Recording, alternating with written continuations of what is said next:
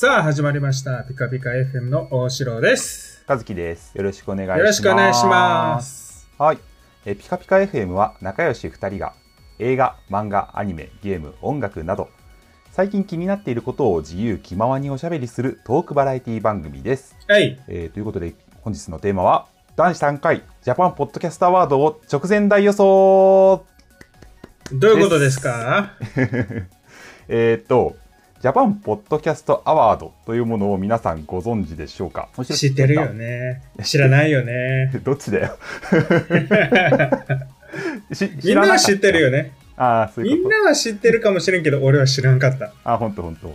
うん。あのージャパンポッドキャストアワードって言って、今年で第3回目になるんだけれど、うん。えっと、2019年の秋に立ち上がった、えー有料なポッドキャストコンテンツを発掘して応援するっていう趣旨の日本初めてのポッドキャストのアワードが、うんえーまあ、作られたんだよね。うん。で毎年、えーとまあ、ポッドキャストを募集してで、うんこれが、あのー今年の一番聞くべきポッドキャストですっていうのの発表をしてたんだけれど、うん。それの3回目が、えー、とついに、えー行われるということで発表日が、えー3月の17日だからこれが16日に放送されてると思うんだけど間もなくじゃん。そう明日発表だから、えーだったら、まあ、せっかくだから、あのーそのポッドキャストアワードっていうものをまずみんなに知ってもらいつつ、えーうんじゃあどれが一番になるのかっていうのをちょっと予想してみようじゃないかっていう趣旨の企画です。はいはいはい。なるほどね。うんいいんじゃない？うん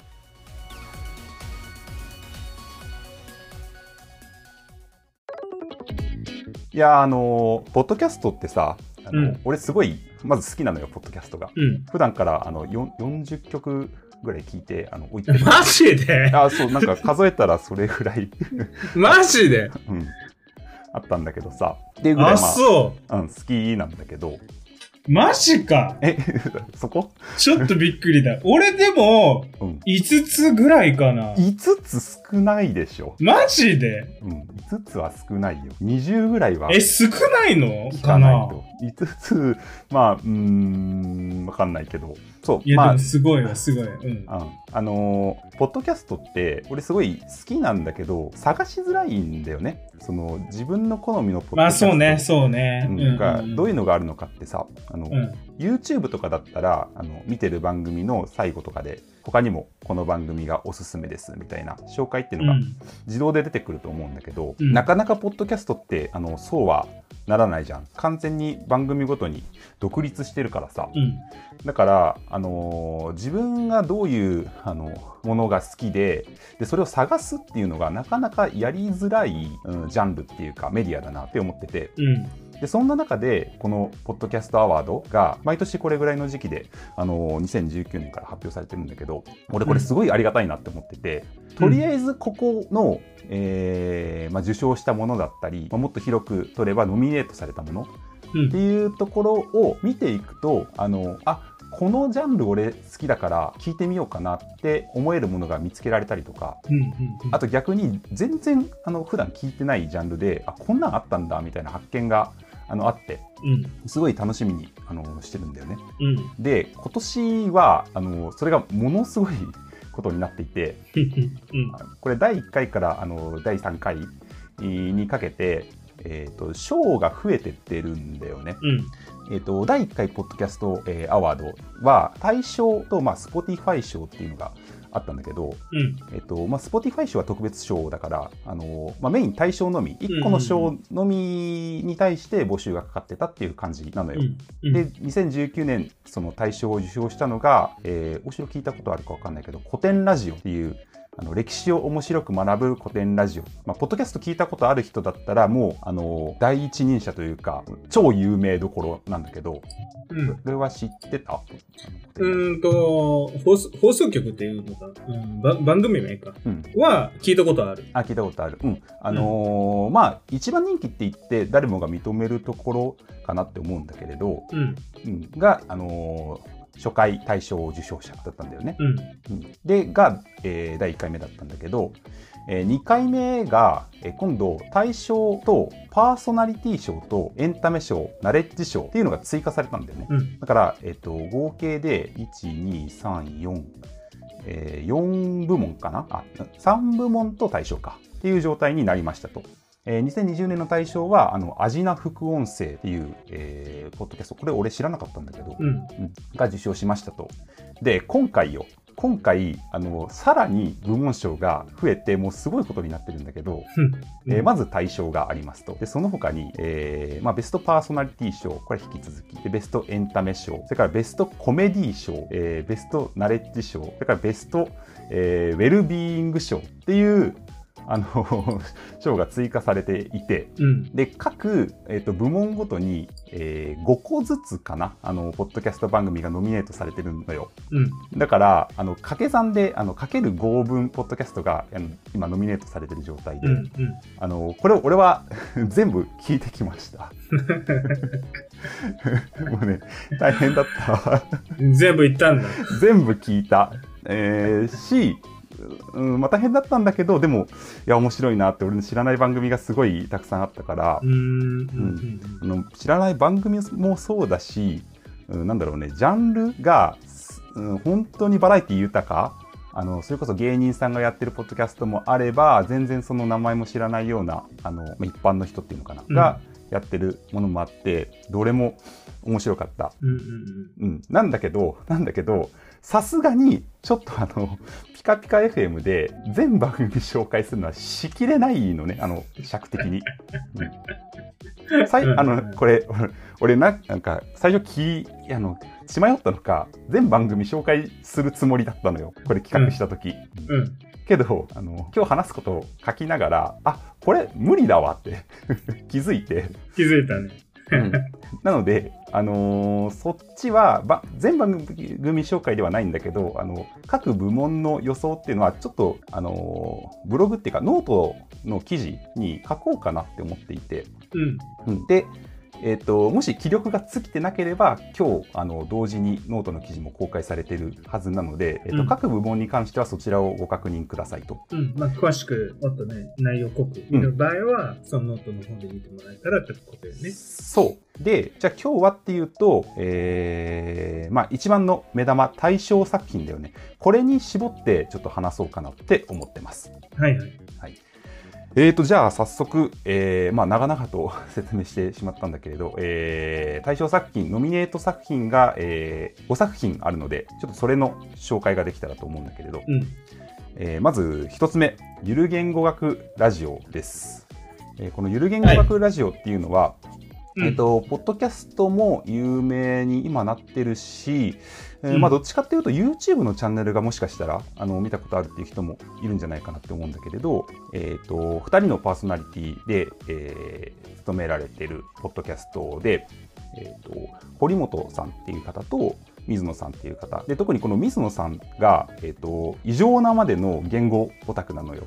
うん言語オタクっていうのは、まあ、主にその日本語の使われ方とか、その言語の由来だったり、あと方言、各地のあの方言の使い方の違いだったりっていうのが、ものすごく興味があるし、うーん知識が深いっていう方なのね。うん。でこの方、えーを中心に、まあ、その日本語の面白さだったりとか普段使ってるはずのあの母国語なのに全然知らなかったわっていう発見ができるような、うんそんなラジオになってます。うん。えーかなうんが簡単な紹介です、えーどんどん紹介してっていい？こんな感じで。うん。どうぞ。はい、じゃあ2番目、えーノミネート作品、え2番目がハイパーハードボイルドグルメリポートノービジョンです。おそう、ここれれははもしや、そう、あの、過去、ピカピカ FM で、えっと、紹介したことがある、えーポッドキャストです。あれね。うん。あのーやっぱり乗ってきたかっていう感じだよね。あのうーん。えっ、と、まあ、過去、えっ、と、詳しく紹介してるから、詳しくはそっちを聞いてもらえればと思うんだけれど、えっ、と、もともとテレビ番組で、えっ、と、まあ、例えば、右翼の人のところに、えーインタビューしに行って、で、今日一緒にご飯食べさせてくれませんかっていう食事の場を共にして、で、そんな中で、えっ、と、まあ、会話をしながら、えーいろんな立場にいる人たちっていうのがどういうことを考えているのかだったりとかっていうのをちょっと疑似的にあの同じ釜の飯を食いながらというかっていうような状態で、えーまあ、トークを確認できるっていうような番組になっています。だからね、俺、あのまあ、これ、あ、ごめん。うんあのーこの作品がノミネートされててね、あよっしゃって思ったよね。あのやっぱり来たよねっていう感じかな。まあ、そうだよね。んまあ鮮烈なデビューって感じだよね。うんうんまあ、もともと、あの、テレビの方で知ってたからさ、それ、そっちでもともと、あの、自分は、えっ、と、見てたからあれなんだけど、まあ、内容自体もちょっと、あの、かなり偏ったって言ったらいいのかな。すごくマニアックでもあるけど、すごく衝撃的だし、ちょっとちゃんと考えさせられるような内容な番組だったんだよね。うん。うんうんうん。で、それがまあ一部のその、えー確かテレ東だったかな。テレ、テレ東のあの番組の中では、あ、とんでもねえ番組ができて、できてんぞって言われて、まあ、えーテレビ社員ないし、まあ視聴者から、まあカルト、一部カルト的な人気を誇った番組だったものが、いざこれがあの、音声媒体のみ、いや映像なしの音声のみってなったっていう、この衝撃もあって、で、それがちゃんと成立してるっていう時点でも、確かに行くよなっていう感じは思うな、個人的に。うんうんうんうんうんなんか、うん、やっぱりその前のピカピカ FM の時も話したけれど、まあ、ちょっと普段日常的には触れないような人々にインタビューというかあの声を聞きに行ってるから、まあ、ある種ちょっと衝撃的というかうん普段考えないようなことについてちょっと考えさせられるような、うん番組になってるかな。はい。っていう感じが2番目です。うん。えーじゃあ3番目、えーノミネート作品が氷川きよしキーのおかえりご飯です。えっときよし。うん、そうそう、あの演歌歌手のね。うん。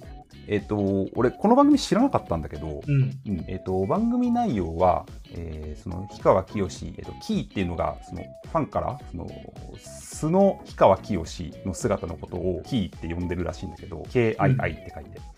えーまあ、キーが、えーご飯を作っているところに、まあ、マイクを置いてで、まあ、ゆるっとその時に考えることを話しながらご飯を作ってっていう番組です。うん。ちょっと変わってない？これ。これは、どういうジャンルって言ったらいいの？日常系？何？あ何まあそうね。日常系と言ってもいいかもしれないかな要はあの友達の家とかにあの行ってさでなんか友達があ今からご飯作るからちょっとそこにいてみたいなキッチンがすぐそばにあってさでキッチンで料理作りながら普通に会話も続きでやってるみたいな感覚であの氷川きよしが料理をしてあのおしゃべりしてるっていう番組なんだけど、うん。これはね、すごい面白い。あのー初めて聞いた時にね、わあ、こんな手があったんだ。あの、ごめん、制作目線なんだけど、うん。って思ったんでね、あのーさっきの2番目のハイパーハードボイルドグルメリポートもちょっと似た趣旨だと思うんだけどさ、うん。やっぱご飯食べてる時って、なんというか、身内感っていうか、ちょっとその、かしこまらない、砕けた感じが出ると思うのよ。うん。でそれと同じようにご飯作ってる時もあの素の姿っていうのが出やすいんだって思ってまあそうね。うん。なんか硬くなりすぎずで聞いてる側もなんというかその本当にそばに氷川きよしがいるような感覚になるのねあの普通のラジオパーソナリティだったら、えっと、その一パーソナリティとして要はホストとしてあの番組回すみたいなそういう状態になると思うんだけど、うん。これはもう本当に氷川きよしのお家にちょっとお邪魔させてもらってでご飯作ってる間に喋ってくれてるみたいな感覚になる新感覚だなって思ったかなうん。うん。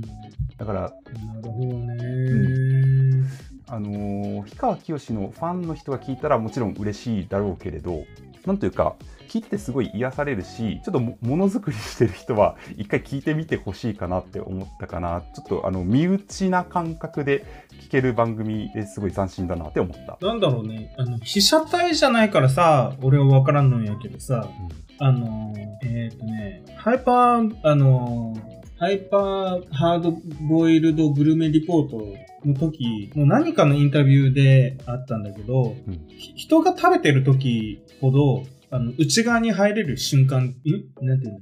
人の内側に入れる瞬間として、その食べてるタイミングが良かったりするっていうのがあるの。うんうんうんうんまあ多分、それが、あの、食べるっていう行為が、まあ言うたら欲の一つでにあって、その瞬間をきあの切り取るタイミングは一つ、あの、その人のプライベートゾーンに入れるタイミングだったりするから、うんそういったのもあって、あの、結構相性がいいんだろうなっていうのはある。それが音声メディアでも多分あの成立してるっていうところが多分あるような気がする。うんだしむむしろ音声だからこそその想像で、えー、と補わなくちゃいけないから、うん。あのーその分距離が近く感じるんだよね、あのー映像だとさどうしてもカメラがあるからそのカメラの立ち位置っていうのを意識すると思うんだけど見てる側がうん。だから目の前に氷川きよしがいるわけではないじゃんテレビ画面越しの料理をしてる姿を見るみたいな感じになると思うんだけどうん。これはその音声だからもうまるでそこに氷川きよしがいてで料理をすぐそばでしてるみたいな感じに思えるんだよね。うん。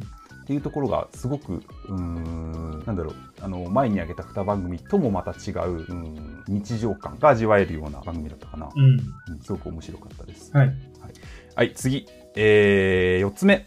奇奇怪怪明解事典ですこれはね、えっ、と、去年の第2回ポッドキャストアワードの時に、えー、 Next Spotify 賞だったかな？あの、 Spotifyが特別賞みたいなのを、あの、3つのポッドキャストに対して与えてたんだけど、うんそこに、あの、すでに、あの、受賞をしてた番組、まあ、だから実績があるというか、番組なんだけど、が、えっ、と、今年は大賞にノミネートされたっていう感じかな。うん。うんで去年あの受賞してたってい いう話をしたけど俺実はあのこれ聞いてなかったのよっていうのもタイトルがなんかあの妖怪の話をするのかな って思ってたからまあ、パッと、パッと見というか、タイトルから想像するにう、んそんな感じはする。そうなんかおどろおどろしい話をすまあだからホラー系なのかなって思ってたからうん。ちょっとじゃあいいかって勝手に思ってうん。聞き逃してたんだけどあの今回改めて聞いてみたらねあの全然そういう番組ではなかったおその番組のまあ始めたきっかけっていうのが、えーまあコロナ禍で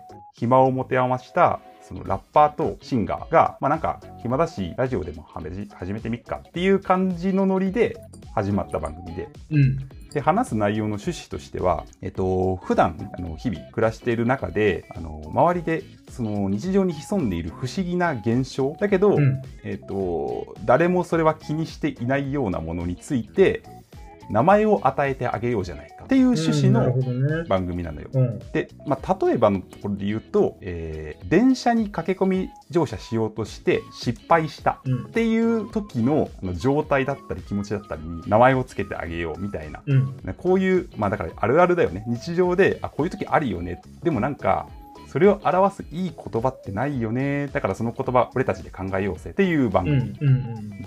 これがね、あのーまあそういう番組だから、なんて言うんだろう。むちゃくちゃラフに聞けるんだよね。うん。うん。あの、まあ、たわいもない話をなるほどな。ずーっと話してるっていう、そういう感じなんだけど、いや、俺とか和樹が好きそうなジャンルだわ。そう、大城にはね、ぜひこの番組聞いてほしいなって思うんだけど、なんだったら似たようなことを、あの、俺らやってたこともあったなって思ってう。ん。うんあのー、マインドが芸人さんと同じだな、これ。そうなんだよ。システムがもう完全にしあれだもんな。出来上がってる。それこそさ、もうすでにあるような気がするんだけどさ、あの、この、う外で、街中で、その、ある程度の距離で向こうから人来てるなと思って、あの、こう、右に揺れて、ずれたら、み向こうの人も右に行って、ぶつかるなと思って、またあの、今度はこっちが左に行ったら向こうも左に行ってっていう、あの、謎の現象あるじゃん。あるね。うん。うん。あれを、例えば最後の餃子とかさ。あうんうんうんそうそうそう。そういうことっしょ？そうそうそうそう。まさにそういうこと。うん。だから、うわーそれあるなーって考えながら、えー、じゃあどういう名前つくんだろうみたいな、ちょっと面白さ。っていうのが2人の軽妙なトークとともにあの、うん聞ける番組でだから、えっと、どのエピソードから聞き始めても全然問題ないし。あのいつ聞いても大丈夫みたいな深夜のノリで聞いてもいいしなんか朝暇な時にこれ聞きながら皿洗いとかしてもあのいいしみたいな番組かななるほどね。絶対面白いやつや。そう面白いです ぜひ聞いてみてほしい。まだ聞いたことなかったら。はい。で、えーノミネート5作品目のラスト、えーこれがビジネスウォーズです。これはね、知ってる。あ本当。うん。で、あの、別の人のポッドキャスト聞いてて、その人が上げてたんだよね。ああそうなんだ。ビジネスウォーズうん。どうやら面白いらしいぞって、うん。とんでもねえのが現れたぞっつって、っていうので、まだ聞いてない。聞いてないんだ。まだ聞いてない。うんうんうん俺これ知らんかった。俺意外と知らんの多いんだけどさ。あのー、もともとが海外制作の番組なのかな？うん、うん。を、えっとまあ、日本語訳というかに、えー編集し直してで放送しているものなんだけれど例えば、えっとまあ、昔の、えー企業、まあ、昔っていうか今も続いてる企業も取り上げてるんだけどの、えー戦争だよね。企業間戦争みたいなものを、うんえードキュメンタリーのドラマ形式として仕立てて、まあ、ラジオ放送するみたいな。うん。そういう番組ですと。で、えー、と具体的な企業で言うと例えば任天堂対ソニーだったりとか、あるいはそのナイキ対アディダスだったりとか、うん。っていうような、まあ、超有名メーカー同士うん。の、えっと、かつてあったエピソードっていうのを、えードラマのように仕立ててくれているから、うんまあ、なんだろう、大河ドラマの現代版って言ったらいいのかな。うんうんあのーまあちょっと、うーん、その企業でどういう、うん、やりとりがあったのかみたいなことを面白く聞けるラジオっていう感じかな。うんだから、えっと、まあ多分あ、ごめん。あれだよね。あのー、言うたら、ピンチをどうチャンスに成功させたかっていう、その、ドキュメント部分もあるけど、あの、一つの、やっぱ、多分大事なところが、あの、ビジネスっていうところ。うんこれが、あのー、えっ、と、会社の、その、うーん、何えっ、と、回し方って言ったらいいのかな。うんっていうところが多分、あの、大事なポイントうんだったと思うよね。うん俺がなんか聞いてる分には。あ、本当？って思うでしょ？って思うでしょ、うん。あのね、むしろそれもある。けど、あのー全然違うのよ。あのね、一個一個のエピソードを聞いていくと、ううんわあやっぱり、その、なんだろう、企業、うん会社って人間が作ってるんだなって思えるんだよね、一個一個のエピソードが。うん。うん。うん、まあドキュメンタリーだからっていうのもあるんだけれどその一企業がこういうことをしましたって説明する番組では全然なくてあのこの企業に勤めていた誰々さんがその時にこういう行動をしたとかこういう発言をしたみたいな感じで人にフォーカスしていくのよ。うん。うん。だから、まあ、どんだけ泥臭いことをやっただったりとか、実は、あの、こことここはえ兄弟で、あの、裏切りがあってみたいな、むちゃくちゃ仲が悪くて、あの、うん。うんのれん分けしてしまったとか、うんうんだから最初に大河って言ったのはそういうことなんだけど、もう人間ドラマ、ヒューマンドラマなんだよね。うん。っていうのが、えっ、と、すごく詰まっている番組なのよ。だからその、ううん。んごめんごめん、どうぞ。うんうん。いや、本当にビジネスウォーズだなって。そう。もうだから、うーん、なるあの今までの4つそのの他のノミネート作品とは違って、やっぱりポッドキャストってあのバラエティ番組とかだけじゃなくてさあの、ビジネスマンにもすごい聞かれているものだから、あの通勤の途中とかで、合間で聞きやすいものだから、うん。だからそういうその、まあ、サラリーマンとかあの起業家の人たちに向けて、うん、熱い人間のエピソードが聞けるいい番組だなっていう感じかな。うんうん。っていうのが、えーまあ、今回大賞に向けてノミネートされている全5作品の内容なだったんだけれど、うん。えっ、とまあどうだろうね、えっとここからちょっと予想、うん。うん、俺の予想をまあもうじゃあ発表しようかな。はい。うんお願いします。はい、じゃあ第3回ジャパンポッドキャストアワード大賞を取るであろう作品はゆる言語学ラジオです。おううん、もうこれはね。これしかないと思う。多分ゆる言語学ラジオが取るで間違いないと思ってるう。ーん。あ、そうん。まあちょっといろいろうん要素はあるんだけれど、う。うん。えー、なんだろうな、えーテクニカルな要素と、えっと、まあちょっと分けて話せればと思うんだけど、まず、まあ面白い。その、普段自分たちが話してる日本語、だから誰しもが関係するあの話なのよね、これって。うん。がうんうんこんなにも知らずに使ってたのかでうんうんうん聞いてて思うのよ。だからなんか、うーん、ぜうんあ全然自分が喋ってる内容を理解せずに話してたんだなっていうのをまじまざまざと見せつけられるし、うん。でそれが全然硬くないのそのえっとポッドキャストタイトル「ゆる言語学ラジオ」ってついてるその「ゆる」ってついてるけどあのこの水野さんと、えー堀本さんのトークがすごくラフなんだよね。だからあの耳なじみが良いというかあの、うんうん高校生とかでも問題なく聞けるようなそして面白いく聞けるような内容になっていてだからうん日本語のことを勉強するぞみたいな感じで聞くんじゃなくてうわもう全然知らなかったそのうんご当地のさあのこういうことが実は作られてるんですよみたいなことを紹介されて知らなかったみたいになるのと同じようにうんうん。あのへーってなる機会がすごい多いもうもう1番組の中で何回へーってなるかっていう感じの番組。うんうん。で、まあ、あとは、ちょっとその、今回予想だから、あの、審査員の人が どういうそのものを評価するのかなって考えたときに、あの、うん過去のその対象作品を見ていると、うん。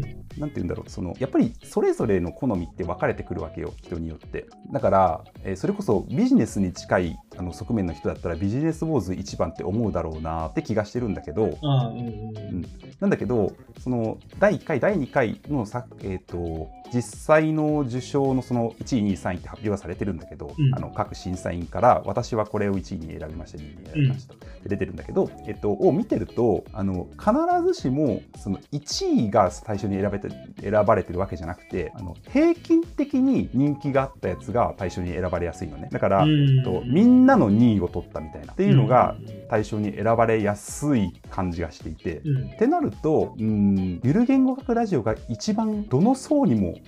刺さって面白いって感じるんじゃないかなって思うんだよね。うんうんそのハイパーハードボイルドグルメリポート、俺は好きなんだけど、あの、ちょっとやっぱり尖りすぎてるなとも思うのよ。うんうん聞くタイミングを選ぶというか。うんうんと思うし、うーん、危機開会明快時点。でこれはこれで面白いんだけど、うん、なんだろうな。ちょっとトークが緩すぎる気もしていて、うんその、だから、まあ、いわばししょうもないことをずっと話してるから、うんあの、それが好きっていう人にはすごい刺さるんだけど、うんあの、ビジネスウォーズが好きみたいな人には多分刺さんないのよ。うんうんって考えた時に、バランスが、うん、一番ゆる言語化ラジオは取れてるなとも思えたので、うん今回のえー対象予想はゆる言語化学ラジオかなと予想してます。なるほどね。なるほどね。なるほどね。かなあうん、はい、そんな感じです、対象予想は。まあそうね、この対象作品だけで見る限りさ、あの、全然ジャンルがそれぞれ違うわけで、言うたら、あの、それぞれがそれぞれのジャンルで、なんていうの、尖っ尖ってて、ベストパフォーマンスの作品だと思うんだよね。うんうんうんその中で確かに多分一番聞きやすく、聞きやすいっていうところで選考基準があるんだとしたらっていうことなのかな多分。うん、かなと思ったかな。うん、うんうんうん。なるほど。はい、でした。はい。納得です。はい。まあ対象以外にもね、あのー他の部門ですごいたくさん作品選ばれてるから、えっと、うんまあ、興味のあるものから聞いていけるといいんじゃないかなと思うし、うん。まあ、別にじゃあこの何賞を受賞しなかったからといって、あのー面白くないって全然そんなことはなくてここに選ばれてることだけでもあのもうもう全部面白いのよ、この 選ばれてるもの。うんうんうん。だから、えっとまあ、ちょっとあのホームページ上でうんどの作品が選ばれてるかって見ることできるからうん。眺めてみて、えっと気になったものあればあの食わず嫌いせずにあの俺のかい、えっと危機開会明快辞典みたいに 食わず嫌いせずにあのちょっと聞いてみるっていうことをやるだけでうーん世界が広がるというか、うんあこんなに面白い番組ってあったんだって気づけるんじゃないかなと思ってます。うん。